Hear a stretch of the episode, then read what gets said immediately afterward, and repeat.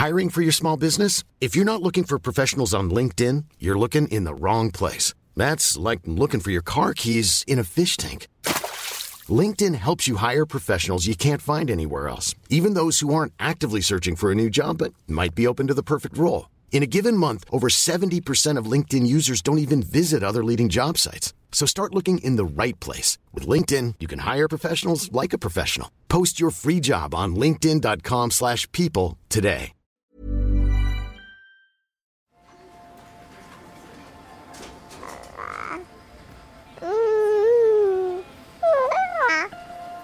Il y a des moments où c'est difficile. Poser un geste fort qui dise là, tu as, tu as atteint une limite et tu vas pas pouvoir aller au-delà. Comment est-ce qu'on s'en sort positivement?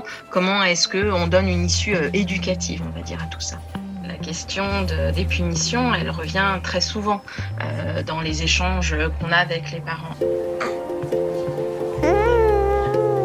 Ils ignoraient que ce serait aussi dur que ça, je pense. Ouais, il doit vivre un enfer. Pourquoi tu m'as jamais aimé T'aimer Mais qui a dit que je dois t'aimer C'est qu'il s'agit de déconstruire l'existant pour créer du nouveau. Et le nouveau, c'est la parentalité. Bienvenue dans mon cabinet. Je suis Mathilde Bouichou, psychologue clinicienne spécialisée en périnatalité. Je reçois, j'accompagne des femmes, des hommes, des futurs parents, des couples aussi, autour de toutes les questions euh, qu'ils peuvent se poser sur euh, leur parentalité, leur devenir parent. Euh, Ça peut aller lorsqu'ils s'interrogent sur leur désir d'enfant, aux difficultés qu'ils peuvent rencontrer pendant la grossesse, aux questions d'infertilité, au parcours de PMA, et puis aussi autour de toutes les questions éducatives qui peuvent se poser avec leurs enfants.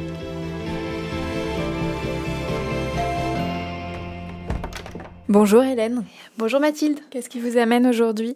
Eh bien, on va parler ensemble de parentalité et euh, de punition en particulier, c'est ça? Tout à fait. Combien vous avez d'enfants et quel âge ils ont Hélène? Alors, j'ai deux enfants, un garçon de 10 ans et une fille qui va avoir 8 ans euh, au mois de juillet. Alors, est-ce que vous punissez vos enfants? Alors j'utilise beaucoup le euh, va dans ta chambre te calmer, en particulier lors de disputes ou euh, s'ils sont insolents. Euh, voilà, je leur demande souvent d'aller dans leur chambre, réfléchir à ce qu'ils ont fait et revenir quand ils seront prêts à demander pardon ou quand ils se seront calmés. Donc voilà, je sais pas si on peut appeler ça vraiment une punition. Après, j'utilise beaucoup la menace de punition. Maintenant, vous venez à table, sinon à trois, je vais me fâcher très fort. Voilà, ça j'utilise beaucoup et ça marche très bien. Ça m'étonne toujours d'ailleurs euh, puisque finalement je me fâche rarement très fort. De temps en temps, la menace de, la menace de punition qui peut porter aussi sur le temps d'écran, peut-être qu'on y reviendra. Voilà. C'est-à-dire, vous leur dites que si, soit s'ils ont fait une bêtise, vous allez leur dire qu'ils auront moins de temps d'écran, par exemple Voilà, exactement. exactement. Et bon, on en a parlé un petit peu. euh, J'essaye d'éviter euh, une punition qui pourrait ressembler à une humiliation. Ouais, ça, ça serait quoi pour vous une punition qui serait Euh, humiliante Ce que je pourrais ressentir moi euh, comme un peu un abus de pouvoir en tant que parent, euh, bah, d'utiliser des mots en fait qui seraient humiliants. Et puis, euh, j'ai jamais donné de, de fessées ou de choses comme ça. J'ai l'impression que c'est quelque chose qui pourrait être humiliant puisque Est-ce que c'est des genres de punitions que vous, vous avez eu quand vous étiez enfant? Très rarement et plutôt à l'adolescence en fait j'ai reçu euh, je pense peut-être deux euh, gifles de mon père euh, parce que j'étais très insolente euh, à l'adolescence, donc j'ai dû lui dire des choses qui étaient insupportables pour lui. Et ce que j'ai ressenti à ce moment-là, c'est vraiment que mon père en fait était désarmé. En fait, j'ai ressenti que mon père bah, n'avait plus d'autre recours. C'est ce que je ne voudrais pas que mes enfants ressentent. En tout cas, voilà, je voudrais qu'ils ressentent ben, que je suis là et que je sais comment répondre à leurs petites bêtises ou à leurs écarts de conduite ou voilà. Et, et du coup, c'est quelque chose que vous aviez à cœur de pas reproduire? Ben, en tout cas, oui, pas euh, recourir euh, à la violence, on va dire, euh, verbale ou physique, quand je me sens désarmée. Voilà. P- Pour vous, ça serait quoi une punition? Parce que vous posiez un peu cette question, euh, Hélène, de est-ce que mettre dans la chambre, c'est une punition Oui. Qu'est- Qu'est-ce qui, est pour vous, est de l'ordre de la punition? Moi, la punition euh, telle que j'aimerais qu'elle soit, euh, ce serait plutôt une poser un geste fort qui dise là, tu as, tu as atteint une limite et tu vas pas pouvoir aller au-delà. Voilà, ce serait ça le rôle de la punition euh, versus euh, l'humiliation. Hmm. Ouais. Ok. Et quand vous vous retrouvez dans la situation de devoir le faire, alors vous disiez un peu euh, le chantage de la punition ou d'isoler dans la chambre. Oui. Vous, vous qu'est-ce que ça vous fait vivre? Je pense que ça va. En fait, c'est plus ce qui est peut-être la, période euh, difficile à vivre. C'est le moment où je vais faire un effort pour pas sortir de moi-même et justement dire des mots qui pourraient blesser, etc tu vas plutôt l'envoyer dans sa chambre en fait, plutôt que de prononcer des paroles que tu pourrais regretter. Mhm. Et, si ça arrive, voilà, que vous vous emportiez Dans ces cas-là, bah, je vais d'abord m'emporter et à ce moment-là, ensuite les envoyer dans leur chambre. J'essaierai d'en reparler avec eux si j'ai l'impression d'avoir euh, d'avoir été trop loin, quoi. Voilà. Ou mhm. d'avoir, en tout cas, euh, dit des choses qui dépassent ma pensée, en fait.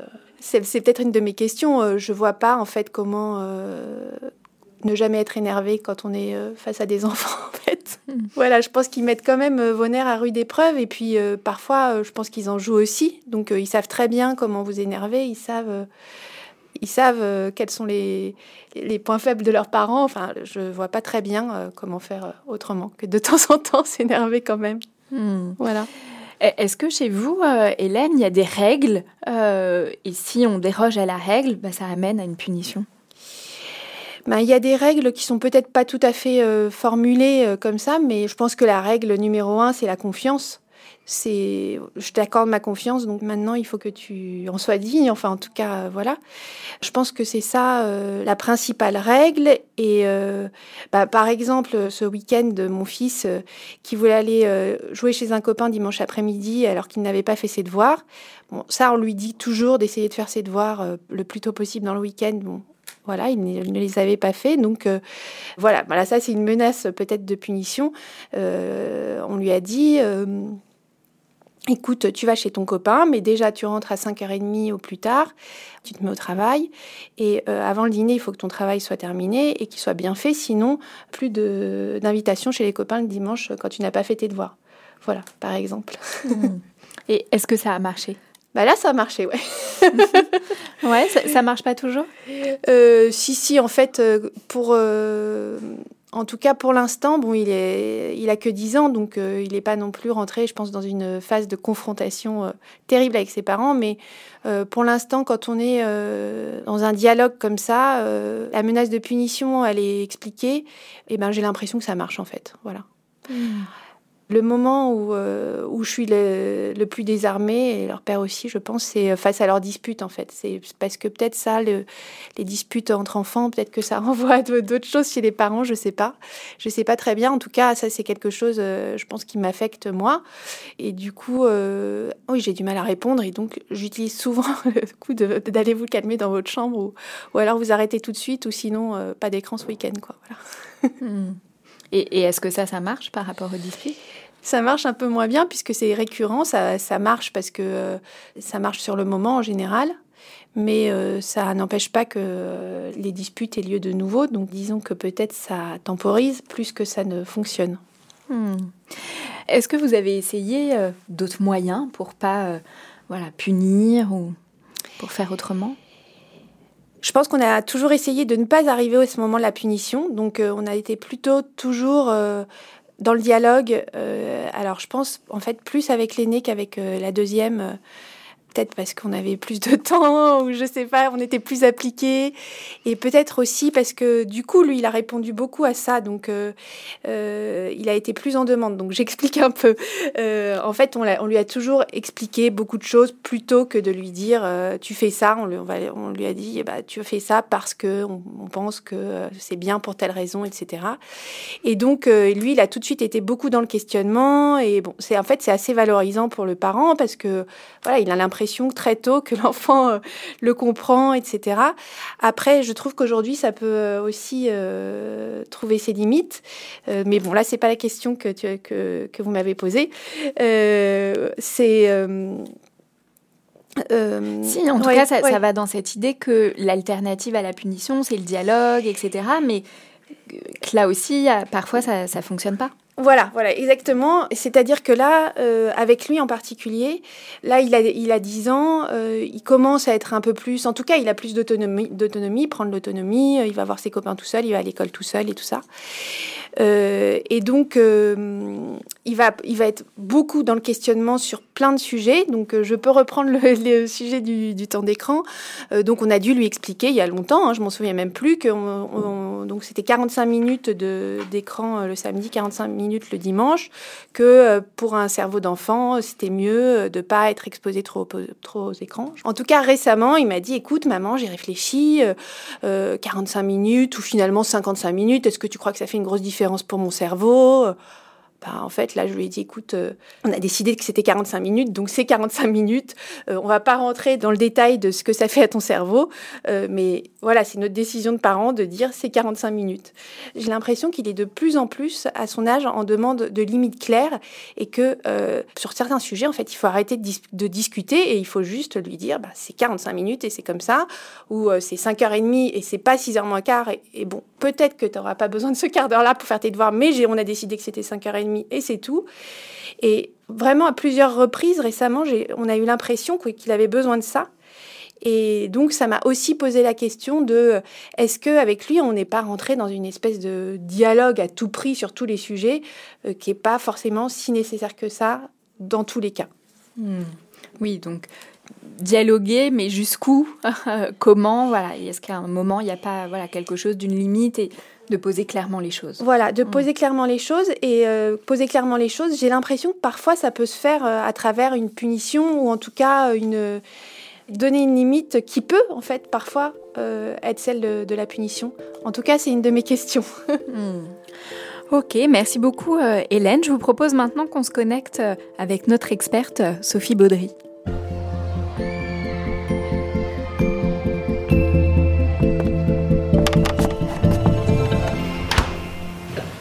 Bonjour Sophie. Bonjour Mathilde. Vous êtes psychologue, formatrice en accompagnement bienveillant de l'enfant et animatrice des ateliers Faber et Maslige pour les parents et les professionnels. Et on est ravis de vous, vous retrouver aujourd'hui. Avec le développement de l'éducation bienveillante, actuellement beaucoup de parents s'interrogent sur cette question euh, de la punition. Dans l'épisode euh, dans lequel le docteur Guéguin était venu euh, intervenir, on avait abordé la question euh, des violences éducatives ordinaires, les fameuses VEO. Certains disent que la punition est une VEO, d'autres qu'elle est nécessaire au cadre et pour aider l'enfant à prendre conscience des conséquences de ses actes. C'est un peu euh, ce que vient de nous dire euh, Hélène. Bref, comment s'y retrouver?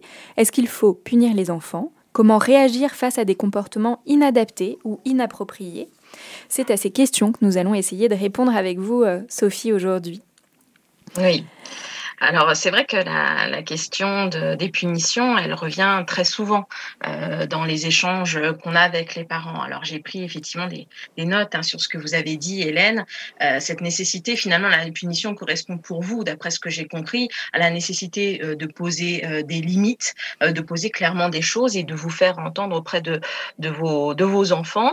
C'est vrai que c'est des arguments qui sont, qui sont assez souvent invoqués quand on parle de la punition, justement, c'est toujours pareil. C'est-à-dire que l'intérêt, euh, c'est d'aller interroger la pratique éducative et de faire un petit zoom arrière. Alors, vous, mentionniez, euh, Mathilde, le fait que vous aviez reçu euh, Catherine Guéguen, qui effectivement a fait un travail formidable pour argumenter scientifiquement les conséquences des violences éducatives ordinaires sur le développement des enfants.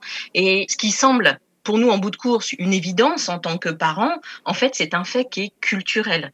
Si on fait un zoom arrière, les punitions, bah, ça existe depuis très longtemps. Catherine Guéguen avait dû vous le dire. Effectivement, il y a d'autres personnes qui ont travaillé là-dessus, comme Olivier Morel.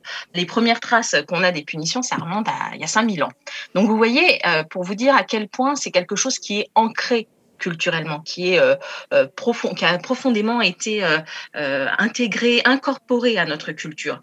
Ce qui fait que nous, ce qui nous semble une évidence en fait, est déjà un choix culturel. Vous voyez ce que je veux dire? Donc, c'est euh, une manière de dire on peut faire autrement. Et il y a des sociétés qui se sont aussi développées autrement. Mais néanmoins, étant nous-mêmes des produits de cette société, c'est difficile de s'en défaire parce que la punition, le caractère punitif, finalement, bien, il imprègne l'ensemble de la société. Quand vous roulez trop vite, on vous met une amende, par exemple. Hein, bah, c'est une forme de, punition. Nous aussi, en tant qu'adultes, on est punis. Et donc, pour beaucoup de parents, ça semble évident que euh, éduquer, ça rime avec punir. Et c'est là où c'est intéressant de se poser des questions, puisque maintenant, on connaît bien les conséquences sur les enfants, euh, de, remettre cette chose, cette chose en question. Quand vous nous dites, Sophie, qu'il y a d'autres euh, sociétés qui ont fait autrement et qui n'ont pas inclus dans leur fonctionnement la punition, est-ce que vous auriez un exemple? Bah, écoutez, les, études qui ont été faites par des anthropologues, c'était plutôt effectivement euh, des petites sociétés, euh, plutôt plutôt dites primitives, entre guillemets, euh, souvent euh, très en contact avec la nature et qui effectivement avaient des, des modes de, fonctionnement plutôt pacifiques. Et il s'avère que sur ces sociétés-là, euh, ben la façon d'accompagner les enfants, de les materner, etc., est extrêmement différente de la nôtre et beaucoup plus proche effectivement de ce que maintenant nous, on essaie de développer à travers le courant de la bienveillance éducative ou du maternage proximal, qui implique voilà d'être proche de son bébé, de, de répondre à ses, à ses besoins. et on voit que ça a donné un autre euh, un autre type de société et ça, génère d'autres interactions euh, au sein des membres d'un groupe, clairement. Hmm. Vous, nous disiez aussi, là, Sophie, que euh, la punition a des conséquences, en tout cas des effets sur, les enfants. quels, sont, quels sont ces effets? Ah bah les effets ils sont à plein de ils sont à plein de plein de niveaux. Sur un sur un plan sur un plan relationnel la punition déjà elle attaque le, lien de confiance entre le, le, parent le parent et l'enfant. Quand c'est répétitif, euh, quand ça blesse l'enfant de façon répétitive, malheureusement, euh, la qualité de la relation et la connexion entre le parent et l'enfant est diminuée clairement. On voit aussi que la conséquence, ça peut être la diminution de l'empathie euh, de l'enfant, ou l'enfant, effectivement, vu le fonctionnement de la punition, qui est plutôt quelque chose qui permet d'arrêter un comportement à court terme, va faire que l'enfant va développer des stratégies pour contourner ça. Donc, c'est augmenter les mensonges, augmenter la dissimulation, parce qu'en gros, ben, ça sera du pas vu, pas pris. Euh, voilà, si je fais quelque chose et qu'on ne voit pas, bon ben, euh, c'est là où il y a une dilution de la notion de, de responsabilité, malheureusement. Euh, on remarque aussi dans les conséquences euh, relationnelles possibles, hein, je ne parle pas des, conséquences euh, neurologiques et cérébrales, hein, mais il y a la reproduction de ce comportement coercitif sur les autres aussi. Les enfants se, punissent entre eux aussi, hein, c'est-à-dire qu'il y a vraiment cet effet boule de neige en fait à chaque fois. C'est-à-dire que nous, on est punis en tant qu'adultes, on punit nos enfants, nos enfants se punissent entre eux, voire punissent, je sais pas, hein, les animaux ou d'autres êtres vivants qui sont autour d'eux. Ça diminue la, question de l'autonomie et puis ça crée surtout de la peur en fait. Enfin, Hélène nous a parlé des, punitions euh, qu'elle faisait, mais quand on parle de punition, en fait, l'éventail il est extrêmement large. Hein. Il y a les violences euh, verbales, il y a les violences psychologiques, il y a les violences physiques, et il faut savoir que dans l'histoire de la punition, dans les siècles précédents, les punitions étaient extrêmement, euh, étaient extrêmement violentes. Enfin, je veux dire, maintenant, elles nous choqueraient beaucoup parce qu'on n'hésitait pas à battre les enfants, comme on disait, comme plâtre, à l'école, à leur faire lécher le, parquet, par exemple, pour les punir. Enfin, bref, maintenant, ce qui nous semble absolument intolérable, là, est à une époque et on assiste globalement à une diminution euh, de la tolérance euh, qu'on a sur les violences faites aux enfants. Donc maintenant, effectivement, euh, c'est plus rare de voir, par exemple, des enfants qui sont, qui sont frappés en public. la plupart du temps, ça se passe plutôt dans le, dans le huis clos familial. Même s'il est important de rappeler que légalement, ça n'est plus autorisé. Effectivement, depuis juillet 2019, euh, il y a des associations qui ont, se sont beaucoup battues euh, pour faire reconnaître le fait que l'enfant, effectivement, euh, méritait une protection et n'avait pas à être violenté et que c'était quelque chose que la société devait condamner. Donc, il y a une loi qui, effectivement, interdit l'usage des, des, violences éducatives ordinaires à, l'égard des enfants. Alors, pour l'instant, c'est limité à la sphère parentale. Donc, c'est les parents qui ont interdiction. On espère qu'on l'étendra à tous les adultes parce qu'effectivement, ça n'a pas trop de sens, hein, parce que les violences que les enfants subissent peuvent aussi se produire dans bien d'autres cercles avec d'autres adultes, euh, que ce soit dans les milieux scolaires, euh, artistiques, sportifs, euh, j'en passe. Et c'est à partir de là que vraiment on pourra amorcer un véritable changement de paradigme dans notre société, comme la Suède a pu le connaître il y a maintenant quelques décennies. Mm. Dans ce que vous nous dites, Sophie, voilà, c'est vraiment un phénomène culturel, la punition, mais qu'est-ce qui, culturellement, nous a amené à punir les enfants? Bah, c'est une vision un petit peu violente de l'humanité, on va dire. Hein. C'est-à-dire que alors ça a été malheureusement un petit peu aussi renforcé par la vision psychanalytique, hein, si je remonte pas trop loin, qui est de dire en gros, et la religion aussi, hein, qui a beaucoup imprégné ça, c'est-à-dire que nous naissons impurs, où l'enfant a des pulsions qu'il faut contrôler. Voilà. donc on est dans cette notion de contrôle, de dire que naturellement l'enfant ne serait pas bon, serait mauvais, et en fait il va falloir euh, toute une série de techniques plutôt coercitives pour euh, lui apprendre la discipline, à obéir, à redresser euh, ses mauvais penchants, ses mauvais comportements, sa nature mauvaise. Et c'est pour ça qu'il y a un livre d'Olivier Morel, qui est donc le fondateur de l'Observatoire de la violence éducative ordinaire, qui dit oui, la nature humaine est bonne. Euh, parce que c'est le postulat de base en fait de la bienveillance éducative qui dit que on ne doit pas combattre euh, les comportements naturels de l'enfant, euh, enfin en tout cas ses besoins naturels, parce que c'est en les accompagnant justement, on observe plutôt que l'être humain en naissant, il fait preuve d'empathie, il fait preuve de coopération et que tout ça en fait il va falloir le cultiver. Donc il ne s'agit pas d'aller contre son enfant, il s'agit de l'aider à développer cette empathie, cette coopération, cette ouverture naturelle parce qu'on estime que c'est une vision erronée euh, de l'humanité qu'on a en pensant que l'enfant naît comme un être euh, à dresser, euh, dont il faut, comment dire, il faut éliminer les, mauvais comportements ou les mauvais penchants. Voilà. Hmm. c'est très philosophique tout ça. Hein. Oui, tout à fait. En tout cas, ça me fait remonter un petit peu en arrière sur finalement qu'est-ce qu'on définit être une punition. Hélène nous disait bien voilà, que finalement, elle savait pas trop si le fait d'isoler dans la chambre, c'était une punition ou pas. Le fait de menacer d'une punition, est-ce que c'est déjà une punition en tant que telle? Alors, vous nous disiez, Sophie, voilà, que tout ce qui était châtiment corporel, violence psychologique, verbale et, physique, du coup, euh, voilà, sont des formes de punition. Mais comme ça, ça a plutôt tendance à se réduire. Quelles seraient, du coup, aujourd'hui, ce qu'on pourrait appeler être euh, des punitions? Une punition, en fait, c'est un acte coercitif qui va exercer une contrainte sur l'enfant pour l'amener à avoir un comportement adapté ou pour lui faire comprendre que le comportement qu'il a eu n'est pas le bon. Voilà. Donc, il y a tout un éventail de punitions hein, qui passent par euh, différents types de violences, comme je les ai énumérées tout à l'heure. Euh, ça peut être des violences euh, psychologiques, hein, avec de l'agressivité envers son enfant, ou le fait que on lui retire momentanément ou non son amour, son attention, etc. Des violences verbales avec avec des insultes, hein, et puis des violences physiques. Alors, la punition que Hélène a évoquée, c'est ce qu'on appelle le time out, c'est-à-dire que on va mettre l'enfant à l'écart dans l'espoir qui se calme, qui réfléchit sur ce qu'il vient de faire, euh, qu'il soit prêt à demander pardon, etc. Alors après, la réalité, c'est que le, time out, je suis pas persuadée que ça atteigne véritablement les objectifs que le parent euh, se fixe. Hélène, est-ce que vous avez l'impression que euh, durant ce, moment d'isolement, l'enfant réfléchit vraiment sur son acte et adopte profondément un comportement de responsabilité suite à cette, mise à l'écart? Non, je pense pas que ça aille si loin.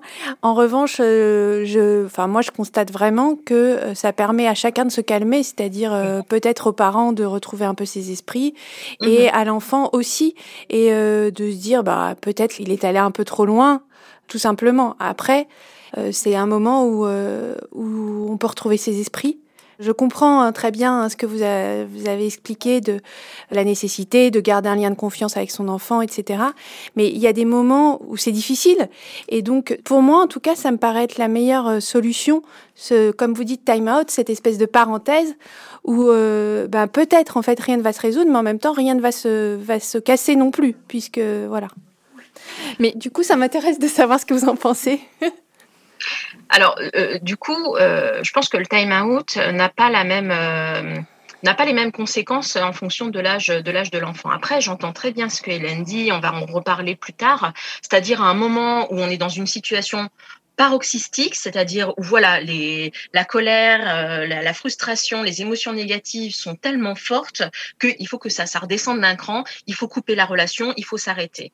Et là, euh, je dirais effectivement, euh, c'est une nécessité hein, de couper la relation, de mettre un terme, on va dire, à quelque chose qui va trop loin. Et ça, j'entends ce besoin. Après, par exemple, un time out avec des petits enfants, c'est quelque chose qui est pas forcément qui est pas forcément très bien vécu parce parce que isoler l'enfant euh, dans sa chambre, par exemple, euh, à 3 ou 4 ans, va faire en fait qu'il va se retrouver tout seul aux prises avec ses émotions négatives.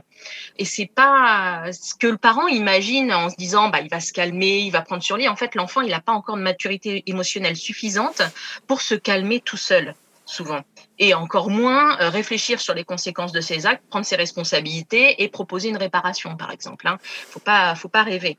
Donc du coup, le, time out avec euh, avec des petits, euh, on peut le faire avec lui.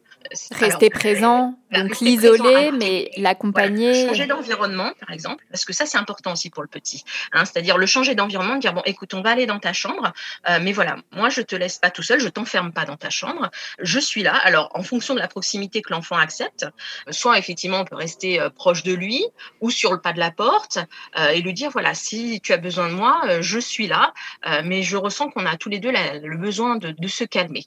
Alors il y a plein de façons. Avec des plus petits c'est vrai que le contact physique marche bien aussi hein, ça peut être un moment où effectivement on le prend dans ses bras mais dans un autre espace dans sa chambre par exemple sans forcément redébriefer immédiatement sur ce qui vient de se passer etc mais j'insiste sur le fait qu'avant 4 ans il faut pas se leurrer. L'enfant ne peut pas prendre le contrôle sur ses émotions et l'envoyer dans sa chambre, en fait, euh, ça, alors ça fait peut-être du bien aux parents parce que le parent, lui, par contre, il a, il est équipé cérébralement pour reprendre euh, euh, pied au niveau émotionnel et encore pas tous parce qu'on est pas mal d'enfants, d'enfants blessés souvent, qui n'avons pas bien développé notre capacité de contrôle émotionnel. mais le, tout petit, c'est quand même, c'est quand même particulier. Après, il y a manière et manière aussi de proposer de se séparer. Le parent peut aussi lui-même se retirer de la pièce, de dire voilà, je ne peux plus, je me sens tellement en colère, tellement frustrée, euh, j'ai besoin d'un temps calme. Et il va effectivement dans une autre pièce et il prend effectivement de la distance parce qu'il est plus en capacité euh, d'être en écoute et en empathie avec son enfant où il y a des émotions trop négatives qui ont surgi. Mais il y a, façon et façon de faire. Vous voyez, c'est pas pareil de dire à un enfant, euh, tu vas dans ta chambre, tu, tu restes pendant 20 minutes, on met le réveil et puis on ferme la porte à clé, que de lui dire, voilà, moi j'ai besoin que ça s'arrête là, la conversation, j'ai besoin de prendre un petit peu de, de temps ou laisser éventuellement la chambre avec la porte ouverte et en disant voilà si tu as besoin de moi je suis pas loin c'est pas pareil. Vous voyez ce que je veux dire? Il y a des, petites nuances qui changent tout. ce que vous évoquez Sophie ça m'évoque vraiment la question du temps de pause qu'on retrouve en discipline positive où en effet le parent voilà dit à, l'enfant là je vais exploser donc je vais aller prendre moi en tant que parent un temps de pause pour euh, éviter d'exploser. En tout cas, là, dans tout ce que vous venez de dire, euh, Sophie et, Hélène, je me demandais, mais est-ce qu'il n'y a pas des, situations où finalement la punition serait justifiée? Quand un enfant tape à répétition, par exemple, ou traverse la rue euh, sans regarder, ou ment Moi, je pense qu'on peut faire autrement. Ça demande effectivement un petit temps de réflexion. Ça vient pas en claquant des doigts. La réalité, c'est qu'en tant que parent, en fait, on n'est pas outillé pour faire face à ça naturellement, de par notre éducation et la culture dans laquelle on baigne, pour trouver des alternatives à la punition. Mais il y en a beaucoup. Hein. Je, je, vous citerai effectivement ben, des, des, ouvrages qui sont pleins de plein d'idées, plein de plein d'alternatives, plein de façons de réfléchir la situation, euh, la situation autrement, parce que la réalité quand même, c'est que la, la, punition en fait, elle n'est pas, euh, elle est, elle est pas éducative. Il faut voir que c'est on peut le faire par défaut, hein, j'entends, mais en fait, ça n'apprend rien à l'enfant. Ça permet à un comportement de cesser. Mais quand on est dans cette relation-là, on n'est plus avec notre casquette d'éducateur. On n'est plus là pour accompagner l'enfant. Oui, en tout cas, c'est ce que nous disait euh, Hélène, c'est qu'à un moment donné, la punition, en tout cas à l'instant T, ça va permettre de modifier euh, le comportement inapproprié de l'enfant. C'est une approche finalement à court terme. Là, vous nous dites, euh, Sophie, qu'à long terme, finalement, euh, soit ça a des conséquences négatives, ou en tout cas, ça ne permet pas à l'enfant de se développer, si je comprends bien. Oui, et puis ça nourrit pas la relation parent-enfant. C'est, c'est pas simple parce que l'enfant, il, prouve des choses quand même. Et, j'ai trouvé que c'était très intéressant, Hélène, ce que vous disiez, euh, parce que vous avez fait quelque chose d'extraordinaire et, et, qui est vraiment, par exemple, à la base de toute la pédagogie Faber et Maslich, c'est de vous reconnecter à votre propre ressenti en tant qu'enfant quand vous aviez reçu des punitions. Ça, c'est fondamental. C'est cette gifle que vous aviez que vous aviez reçue. Euh, elle a certainement pas été euh, éducative. Ça n'a pas nourri le lien avec euh, votre parent, euh, même si vous avez, vous étiez assez grande, j'avais compris, et du coup vous aviez un petit peu, vous étiez mis à la place de votre papa, et, et voilà. Mais néanmoins, euh, c'est pas comme ça qu'on construit une relation de confiance et d'authenticité avec son enfant. Alors après, quand je dis ça, ça veut pas dire faut jamais s'énerver, euh, le parent c'est parfait, c'est Gandhi, mais pas du tout. Hein. c'est juste qu'il faut avoir en tête la réalité des conséquences hein, sur les enfants, parce que finalement une punition, qu'est-ce que ça provoque? Ça provoque, ça peut provoquer des désirs de vengeance de l'enfant, ça peut provoquer des sentiments d'humiliation. D'ailleurs, ce mot, Hélène, vous l'avez beaucoup repris sur le fait que vous vouliez épargner absolument le sentiment d'humiliation chez vos enfants, et je trouve ça, je trouve ça magnifique. Euh, ça fait ressentir aux enfants de la culpabilité, de la colère, de l'incompréhension, la solitude aussi dans ses ressentis ou de la tristesse. Bref, c'est pas des choses qui vont permettre à l'enfant de grandir en fait. Et du coup, il va dépenser de l'énergie euh, pour accueillir tous ces ressentis négatifs et ça va pas orienter vers une vers une euh, recherche de solution, vers une recherche de réparation, vers quelque chose qui va lui permettre de dépasser l'obstacle qui a, été, euh, qui a été identifié. Dans l'absolu, on pourrait dire que quand il y a un conflit, il y a un problème, ça serait aussi une opportunité de faire évoluer l'enfant, de faire euh, évoluer les choses. Vous voyez ce que je veux dire? Et on peut s'en saisir ou pas. En tout cas, là, dans... Sophie, je me dis, mais euh, j'entends des parents euh, que j'accompagne et qui peuvent me dire, mais oui, mais c'est important de punir pour que l'enfant il prenne conscience des conséquences qu'ont ses actes. Donc, l'importance d'exposer l'enfant aux conséquences. Mais, mais, du coup, peut-être que là, ça amène une distinction entre la question de la punition et la question de la sanction. Oui, oui, c'est une distinction effectivement qu'on fait. Euh, c'est-à-dire que euh, la punition, euh, la punition est donc un acte coercitif qui va exercer une contrainte sur l'enfant et qui vise à lui faire ressentir des sentiments négatifs pour qu'il associe les sentiments négatifs à l'action qu'il a mal faite ou le comportement inapproprié. Vous voyez ce que je veux dire? Du coup, c'est assez basique comme raisonnement c'est un petit peu euh, enfin voilà c'est c'est pas c'est pas très élaboré euh, comme position euh, comme position éducative. Et du coup tout ce qui pourrait découler du fait d'accompagner l'enfant et de l'exposer aux conséquences en termes de prise de conscience de responsabilité de réparation etc on zappe tout ça dans la punition. Une punition typiquement c'est quelque chose qui, qui vise oui à blesser l'enfant à lui faire mal ou, ou à lui faire ressentir quelque chose de négatif à le priver d'un plaisir généralement qui est pas en lien avec l'acte qui, pose problème, euh, qui est pas forcément proportionné, qui parfois se déroule loin dans le temps. Hein, typiquement, euh, un grand frère tape, tape sa petite sœur, et ben euh, il sera privé de la prochaine sortie euh, cinéma de la famille alors qu'il se faisait une joie d'y aller. Bon, ça c'est typiquement une punition. C'est pas éducatif en fait. Il n'y a, a, pas de lien entre le fait euh, d'aller au cinéma et le fait qu'il ait tapé sa petite sœur. Est-ce que c'est une occasion pour lui de prendre conscience de ce que sa petite sœur a ressenti ou de réparer la relation à sa petite sœur? Non, pas du tout. Donc ça, c'est typiquement une punition.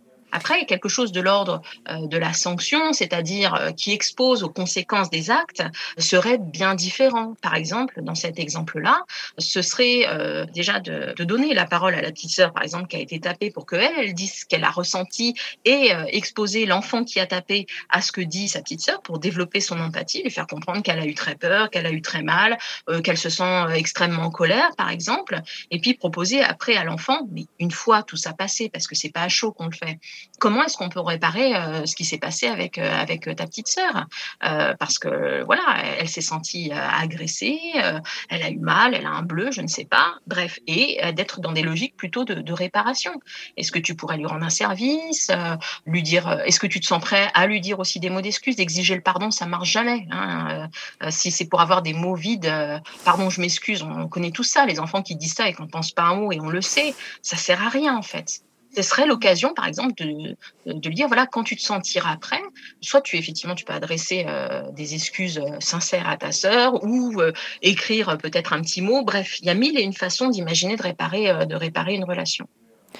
Et du coup, dans le cas que, dont je vous ai parlé du dimanche après-midi, tu peux aller chez ton copain, mais ça veut dire que tu fais tes devoirs entre 5h30 et l'heure du dîner. Et sinon, bah, la prochaine fois, on refusera l'invitation du copain si tu n'as pas fini tes devoirs. Est-ce que c'est une sanction, une punition? Parce que là, il y a quand même un accompagnement. On explique quand même, voilà, que c'est important d'avoir fait ses devoirs. Euh, Oui, oui, non, mais c'est pas évident. Hein. De toute façon, c'est un sacré métier d'être parent, on le sait. Hein. Et euh, l'idée, c'est pas de viser la perfection. L'idée, c'est de cheminer, c'est d'avoir conscience, en fait. Et je trouve, Hélène, vraiment, dans, dans votre façon d'appréhender les choses, vous avez déjà euh, réfléchi à plein de choses, connecté vos ressentis avec votre vécu, et, et c'est vraiment, vraiment super. C'est là où peut-être il faut faire un petit zoom arrière. Si cette histoire de devoir, par exemple, c'est lourd, ça prend de la place dans la famille, bah, il faut peut-être prendre un temps pour en parler, en fait, ensemble de se poser. Alors c'est ce qu'on appelle par exemple un conseil de famille. Après, dans un épisode précédent, j'avais parlé un petit peu de cette nécessité de poser un cadre co-construit familial où on pose les grandes règles. Voilà mais avec l'enfant. Et cet enfant, votre grand enfant, votre petit garçon de, 10 ans, effectivement, euh, vous avez l'impression qu'il va chercher à négocier de plus en plus, mais en fait, c'est parce qu'il a besoin de s'impliquer de plus en plus dans la création du cadre familial, et c'est naturel, en fait. Euh, c'est-à-dire que rediscuter avec lui de, voilà, dans notre famille, euh, qu'est-ce qui est interdit Qu'est-ce qui est négociable Qu'est-ce qui est pas négociable Et qu'est-ce qui est complètement libre Et de poser les choses parce que et le co-construire avec lui voilà, si l'histoire des, des, des, des, dimanches et des devoirs, euh, il faut voir avec l'enfant. Parfois, il trouve des solutions vraiment très originales, où ils prennent des engagements auxquels on n'aurait pas du tout pensé. Mais c'est l'idée, c'est de l'impliquer, surtout sur des choses récurrentes, l'impliquer dans la recherche de solutions. Vous n'êtes pas là pour donner le bâton à votre enfant, en fait. Vous essayez de l'autonomiser, de le responsabiliser. Et une fois que la règle est posée avec lui, de dire, bah voilà, donc tu m'as dit euh, que tu t'es engagé, euh, enfin en tout cas pour toi, ça te semble faisable et vivable euh, de faire tes devoirs, par exemple, le samedi entre 14 et 16 heures pour le dimanche être disponible pour aller voir tes copains. Une fois qu'on a décidé ça ensemble, c'est toute la différence. Et eh bien effectivement, si si c'est pas respecté, on rappelle la règle.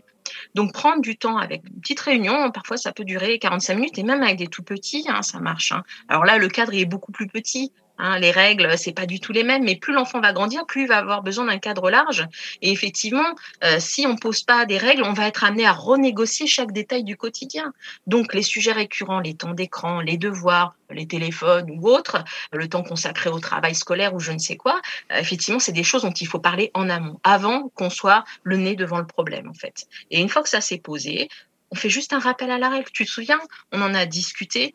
Euh, le fait de formuler des règles claires, formuler des attentes claires, adaptées à l'âge de l'enfant, c'est fondamental. Et plus il grandit, plus il va vouloir s'impliquer là-dedans. Donc, si j'avais quelque part une piste à donner, euh, ça serait d'impliquer l'enfant dans la construction de ses règles de vie, parce qu'à 10 ans, euh, je suis sûre qu'il aura beaucoup de choses à, dire. Ok, merci. Je prends la piste. Mais c'est toujours pareil. Hein. Il ne s'agit pas euh, euh, d'être dans une posture laxiste où l'enfant fait ce qu'il veut. Non, et on sacrifie ses besoins de parents. L'idée, alors après, c'est vrai que quand on a des tout petits, il faut pas se leurrer. Euh, les besoins du parent, faut savoir les mettre un petit peu de côté quand même les premières années, euh, parce qu'on vit pas avec un adolescent comme on vit avec un petit de deux ans, euh, c'est sûr. Et puis il peut pas comprendre les mêmes choses, il n'a pas la même autonomie. Mais en fait, il faut vraiment accompagner l'enfant et lui laisser peu à peu développer ses sphères de responsabilité et d'autonomie, y compris sur son emploi du temps.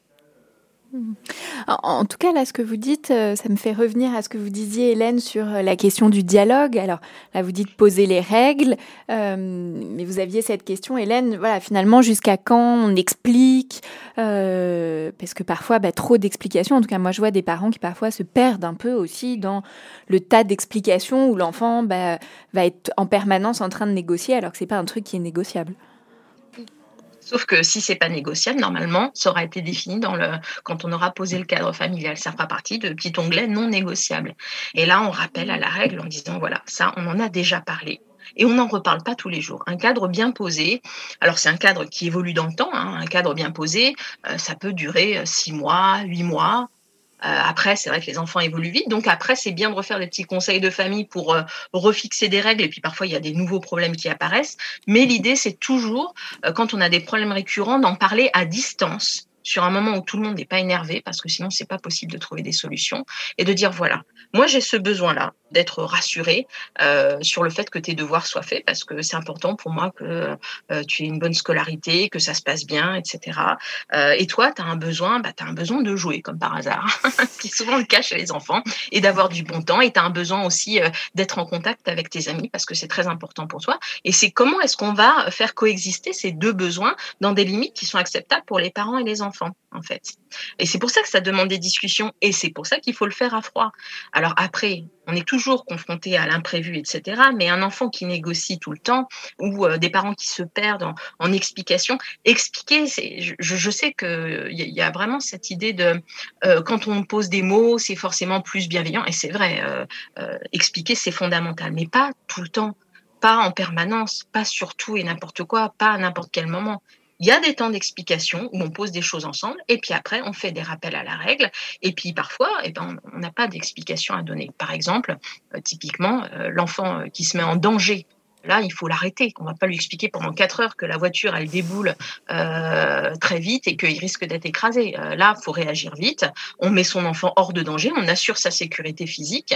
Et puis après, effectivement, on peut, on peut, on peut, on peut reposer les, les règles un peu à froid parce que souvent, en tant que parent, on a eu très très peur. Donc, c'est pas le moment de se décharger sur son enfant aussi. Ça, cette notion de responsabilité est très importante parce qu'elle concerne les parents aussi. Prendre la responsabilité de ses émotions et de ce qu'on ressent.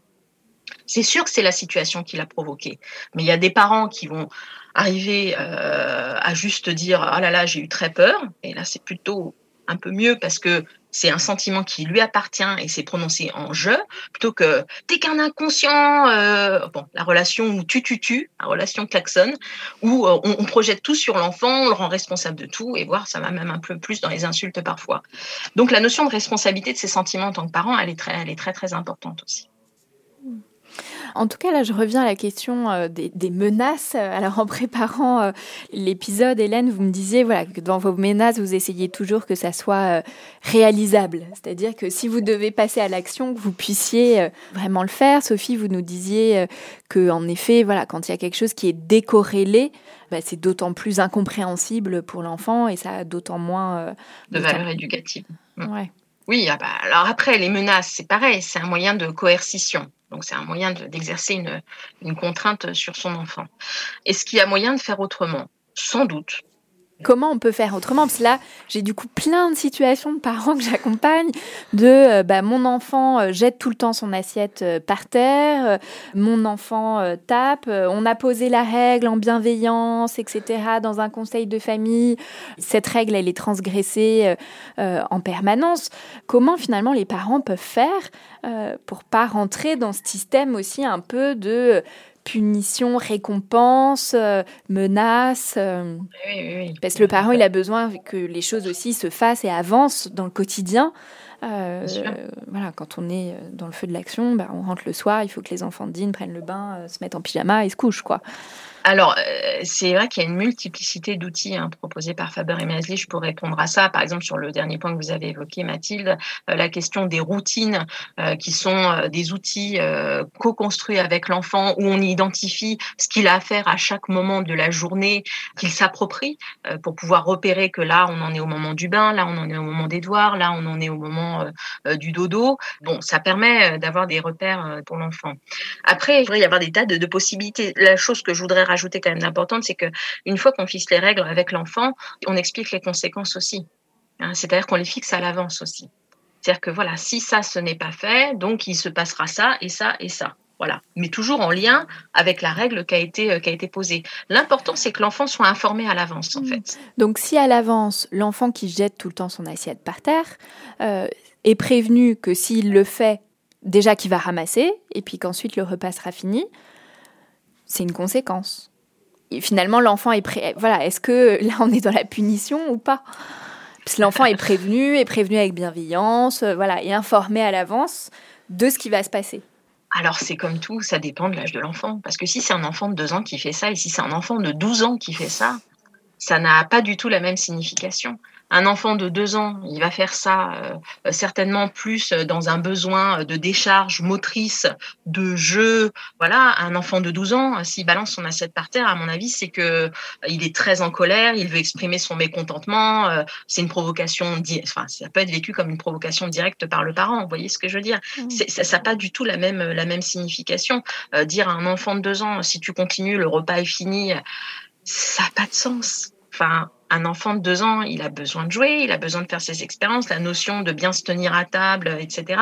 Là, il est par exemple en pleine découverte. C'est un petit scientifique, un petit enfant. Euh, c'est-à-dire qu'il il, peut observer vraiment intensément la façon dont la nourriture tombe par terre. Ça peut l'intéresser ou ça fait un bruit particulier, ça l'intéresse. Il faut pas donner des assiettes qui se brisent, hein, par exemple. Les assiettes en plastique, c'est peut-être mieux. Peut-être qu'il veut jouer avec quelque chose en même temps. Peut-être qu'on peut lui donner un petit bout de pâte à modeler ou je ne sais quoi. Ou on peut lui dire, bah tiens, ça tu peux le lancer en lui donnant une petite balle en plastique. Et ça, il faut que ça reste sur la table. Vous voyez ce que je veux dire mmh. euh, de, donner des, alternatives, en fait, d'ouvrir le champ des possibles. Puis là, ce que vous nous dites, Sophie, c'est l'importance de décoder le comportement de l'enfant. C'est fondamental. Mmh. Alors après, on n'est pas toujours en capacité de le faire. Hein. Euh, ça, c'est sûr. Hein. Parfois, on est submergé par notre quotidien, par nos problèmes, par nos émotions, mais ça, faut en être conscient aussi pour ça qu'être connecté à soi-même, savoir soi-même où on en est, est-ce que je suis en capacité de d'offrir euh, la bienveillance à mon enfant ou pas? Si je le suis pas, je passe le relais à l'autre parent ou je m'éloigne de la pièce ou du moment et puis je reviens après. Là, je pense à, d'autres situations. Alors, la, question euh, de l'enfant, alors c'est peut-être arrivé avec vos enfants, Hélène, qu'un de vos enfants vous mente. Non, ils ne mentent pas, ils sont parfaits. euh, non, j'ai pas de, j'ai pas d'exemple. Après, là, c'est vrai qu'ils sont quand même assez grands, hein, 8 et 10 ans, donc, enfin, presque 8 et 10 ans, ce serait, euh, ce serait très conscient euh, comme mensonge. Mhm. Donc, du coup, j'ai, j'ai pas de souvenir. Ils m'ont peut-être menti plus petit, mais j'avoue que là, j'ai pas de souvenir de, de mensonge. Mais justement, voilà, chez un enfant qui est plus grand, voilà, qui va mentir sur, par exemple, voilà, je sais pas, qu'il est allé chez tel ami alors qu'il a dit qu'il allait chez un autre ami, voilà où il y a quand même quelque chose de l'ordre d'un enjeu de sécurité. Que peut faire le parent face à ça? Une fois qu'il a découvert euh, que le parent a découvert la, vérité, euh, il faut qu'il s'en explique avec, euh, avec son enfant. L'idéal, ce serait effectivement d'essayer de comprendre un peu ce qui s'est passé pour l'enfant. Après, il y a une conséquence qui est naturelle au mensonge. Quand tu me mens, j'ai du mal à continuer à avoir confiance en toi et en ce que tu me dis. Voilà. C'est plus difficile pour moi de te faire confiance. Et il faut que comprendre que, enfin, il faut que l'enfant comprenne que ça attaque la relation et le lien de confiance et la confiance que le parent, le parent peut lui faire. Après, ça dépend vraiment de l'âge de l'enfant. Par exemple, le mensonge à 3 ans ou 4 ans, euh, l'enfant distingue mal euh, le, euh, l'imaginaire de la réalité, ce qui va être vécu comme, enfin, vu comme un mensonge par les adultes, c'est pas du tout un mensonge, pas du tout un mensonge pour l'enfant. Mais dire quelle est la conséquence d'un mensonge à l'enfant, de lui dire effectivement, ça attaque le lien de confiance et la confiance que j'ai euh, que j'ai euh, que j'ai avec toi. Et après, comprendre le pourquoi du mensonge, à froid, de dire, voilà, qu'est-ce qui s'est passé pour toi? Euh, Est-ce qu'il a menti parce qu'il avait peur de la réaction du parent? Parce que c'est souvent une des raisons du mensonge, peur de la réaction, peur d'une punition, voilà. Est-ce qu'il a menti parce que c'était par facilité, parce que n'avait pas envie qu'il y ait des conséquences désagréables ou je ne sais quoi? Bref, ça interroge toujours, toujours ça. Euh, après, euh, il faut effectivement qu'ils comprennent, qu'ils comprennent la conséquence du mensonge. Et puis nous, il faut qu'on comprenne ce qu'il a essayé de, faire. C'est-à-dire que euh, il avait apparemment besoin de voir cet autre ami. Il s'est mis en danger parce qu'il avait très envie de le voir. Quand on est dans une relation de confiance et de bienveillance, il aurait pu venir nous en parler et on aurait essayé de trouver des solutions pour que plutôt que d'aller prendre par exemple un bus, d'aller à l'autre bout de la ville tout seul alors que c'est pas du tout dans son périmètre, euh, on aurait pu organiser euh, avec les parents de l'autre enfant que ce week-end on l'emmène en voiture euh, chez lui par exemple pour qu'il puisse voir cet ami. Je ne sais pas, vous voyez ce que je veux dire? C'est pour mmh. ça que tout se joue après dans la relation de confiance avec l'enfant et que c'est quelque chose de très important de garder ce lien de confiance dire voilà, quand tu me mens, que tu te mets en danger, ben ça attaque la relation de confiance. C'est dur pour moi après de te croire. C'est dur pour moi après de te laisser euh, euh, plus de liberté ou de comprendre, de comprendre ce qui s'est passé. Du coup, euh, Sophie, il y avait une autre situation qui me venait en tête, c'est la crise au supermarché. Oui. Parce que voilà, là, quand il y a quelque chose aussi de l'ordre de l'enjeu, du regard euh, social euh, des autres, euh, et puis d'être dans un lieu où on attend que les enfants et les adultes aient des comportements appropriés. Eh oui. Alors c'est assez classique hein, la crise, la crise au supermarché. Alors souvent c'est chez des enfants assez petits, hein, c'est moins de moins de 10 ans, parce que c'est vrai qu'il y a une question un peu de, de l'immaturité cérébrale de l'enfant qui joue beaucoup. C'est-à-dire que dans la réalité, euh, un supermarché, c'est un environnement qui est extrêmement stimulant pour l'enfant. Alors quand je parle de ces grandes surfaces avec euh, avec plein de lumière, plein de couleurs, euh, avec de la musique, avec des étalages immenses de friandises, de jouets, de choses qui parfois peuvent surstimuler véritablement le cerveau de l'enfant. Et du coup, il va focaliser son attention sur euh, un objet et euh, faire une entre guillemets, pour l'avoir. Voilà. Ça, c'est assez, euh, assez typique. Si en plus on est dans le contexte de fin de journée, après le boulot, parents épuisés, enfants qui avaient une journée de crèche ou d'école, etc. Alors là, c'est le pompon, on va dire. Et en plus, on a évidemment le regard, le regard des autres, des autres sur nous, ce qui généralement ajoute un niveau de pression supplémentaire pour le parent parce qu'il se sent regardé, il se sent jugé malheureusement, les regards sont pas toujours très bienveillants autour et euh, le parent se sent sommé de, réagir. Alors, il peut y avoir plusieurs possibilités de réaction. Déjà, la crise, entre guillemets, on la sent venir. C'est-à-dire qu'on voit l'enfant peut-être qui court un petit peu partout, qui commence à réclamer des choses, qui est tendu. Bon, une des premières choses qu'on peut faire, par exemple, c'est le faire participer, lui donner une mission. Déjà pour euh, au niveau euh, cérébral, le focaliser sur quelque chose. Parce que c'est ça en fait. L'idée, ça va être de, le focaliser sur euh, un objectif. Et plutôt que ce soit l'objectif euh, qui euh, se mette à vouloir absolument un jouet, une friandise, etc., ça va être, voilà, tiens, est-ce que tu veux bien aider maman? Tu vas me chercher des tomates, tu les choisis comme ci, comme ça. Bon, déjà, ça va occuper l'enfant, puis ça va le mettre dans une position valorisante de participation. On peut aussi clarifier les, les, attentes avant d'entrer dans le supermarché. Me dire, voilà, je sais qu'on est très fatigués tous les deux ce soir. maman, elle va essayer de faire le plus vite possible. Voilà, je regarde, j'ai ma liste de courses, je dois acheter ça, ça, ça, ça. Tu es d'accord qu'on le fasse ensemble et j'ai besoin que tu restes dans le caddie ou que tu te tiennes tranquille pour que ça soit le plus rapide possible. On passe à la caisse, on rentre à la maison et là, on pourra se détendre, etc. Donc, formuler des attentes claires et en amont euh, de la situation pour que l'enfant sache qu'est-ce que vous attendez comme comportement. À travers cet exemple, Sophie, du coup, voilà, dans les solutions euh, bienveillantes alternatives, vous nous dites voilà, faire participer l'enfant, lui donner une mission, formuler des attentes claires. Qu'est-ce qu'il pourrait y avoir euh, d'autre comme solution euh, alternative à la punition? Par exemple, de donner un choix. L'enfant, par exemple, court partout et lui dit écoute, c'est pas possible que tu ailles partout dans les rayons parce que moi, je peux pas te surveiller, courir après toi. Je dois pousser le, le caddie et j'ai certaines choses à acheter. Alors, soit effectivement euh, tu restes à côté de moi tranquille, ou sinon euh, il faudra que je te mette dans le caddie pour m'assurer que tu es en sécurité auprès de moi et que euh, tu cours pas partout dans le magasin. Donc on lui dit à l'avance, avant que ça tourne mal, on lui dit à l'avance, si c'est trop difficile pour toi de rester auprès de moi, ben, tu viendras dans, dans le caddie. Alors ça, c'est pas une punition, c'est une conséquence parce que nous, on a besoin de savoir notre enfant en sécurité auprès de nous et pouvoir mener à bien nos, courses à faire. Et effectivement, quand ça se passe pas comme on voudrait, eh ben, on, met à l'œuvre ce qu'on a énoncé, c'est-à-dire qu'on met l'enfant dans le caddie. Quand il y a la crise, entre guillemets, qui se produit malgré tout, le mieux en général, c'est de s'isoler, d'aller à l'écart, même dans le magasin, voire de sortir du magasin, pour permettre à l'enfant de décharger émotionnellement, de se mettre un petit peu à l'abri des regards, parce qu'en général, c'est pas sous les regards des autres qu'on a les meilleures, euh, les meilleures réactions, et puis permettre à la crise de se passer. Donc ça arrive, moi ça m'est arrivé qu'avec des tout petits enfants, euh, je dois écourter les courses parce que c'était trop euh, trop compliqué avec des petits, hein, j'entends, parce que c'était pas le bon moment en fait. Voilà. Il y a aussi la question de l'organisation de l'environnement. Euh, parfois, effectivement, il arrive qu'avec des tout petits, en fin de journée, dans un contexte où il y a beaucoup de tensions, etc., ce soit compliqué d'aller au bout de ces courses. Je pense que et je préfère terminer la dernière chose que j'avais achetée plutôt que ce soit mon enfant, mon enfant qui en pâtisse. Donc après, en tant qu'adulte, on peut toujours trouver des solutions alternatives. Euh, envoyer son conjoint finir de faire les courses, euh, commander quelque chose. Euh, bon, là, c'est situation d'urgence. Je dis pas du tout que c'est toujours ce qu'il faut faire, mais il faut toujours essayer d'ouvrir.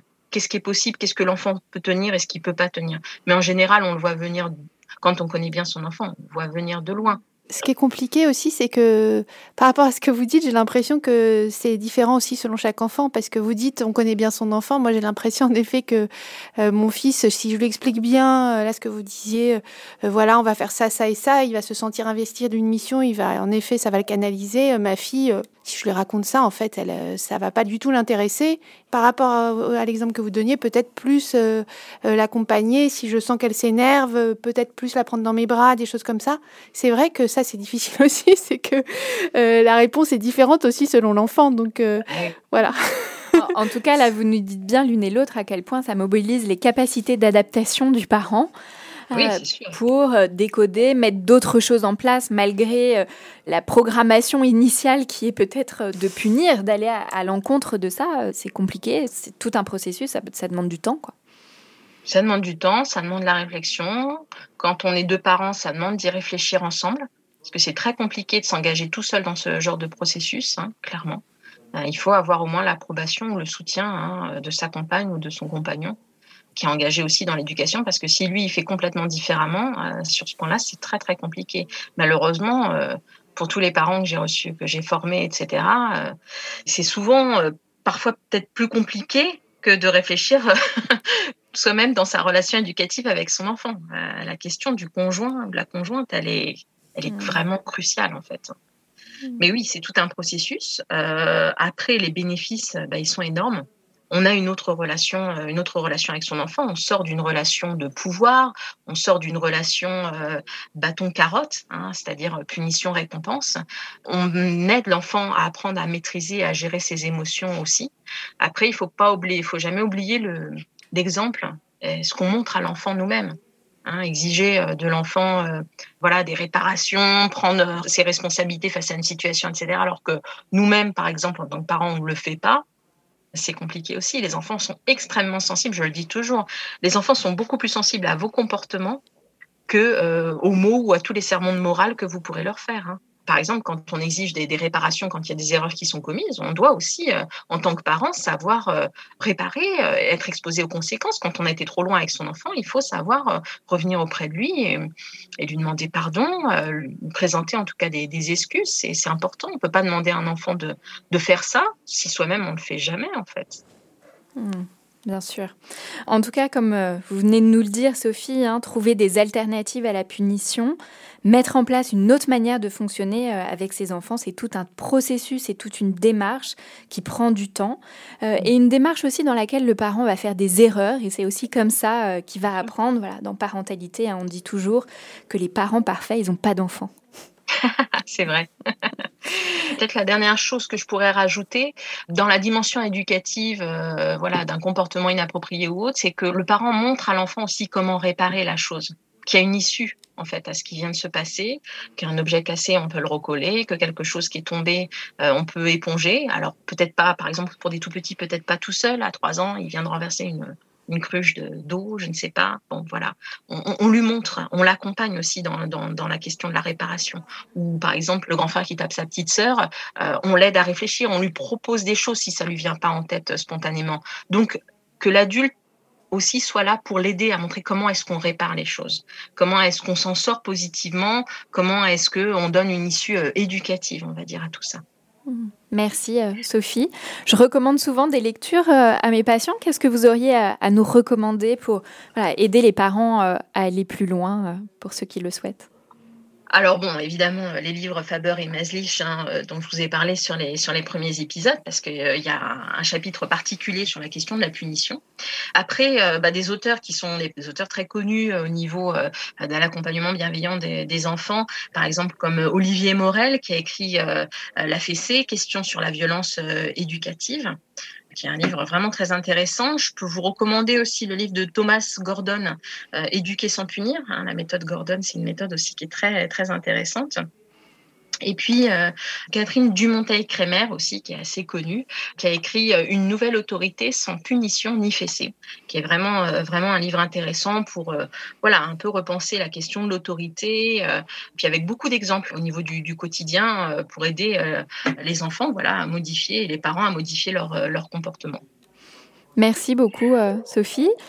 Un très grand merci, euh, Hélène, d'être venue euh, partager avec nous toutes vos réflexions sur cette question de la, punition. Un grand merci, euh, Sophie Baudry. Je rappelle que vous êtes psychologue, animatrice des ateliers Faber et Maslich pour les parents et les professionnels. Un grand merci à toutes les deux. Merci Mathilde, merci, merci Sophie. Merci à vous. Pour ceux qui nous écoutent, vous pouvez nous suivre sur Facebook et Instagram pour continuer les échanges en toute bienveillance. Vous pouvez aussi nous écrire à l'adresse podcastparentalité au pluriel gmail.com si vous avez aimé, n'hésitez pas à mettre 5 étoiles sur Apple Podcast et on se retrouve dans un prochain épisode.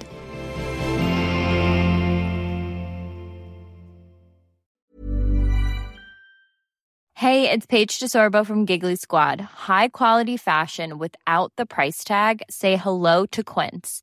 I'm snagging high-end essentials like cozy cashmere sweaters, sleek leather jackets, fine jewelry, and so much more. With Quince being 50 to 80% less than similar brands And they partner with factories that prioritize safe, ethical, and responsible manufacturing. I love that. Luxury quality within reach. Go to quince.com slash style to get free shipping and 365 day returns on your next order. Quince.com slash style.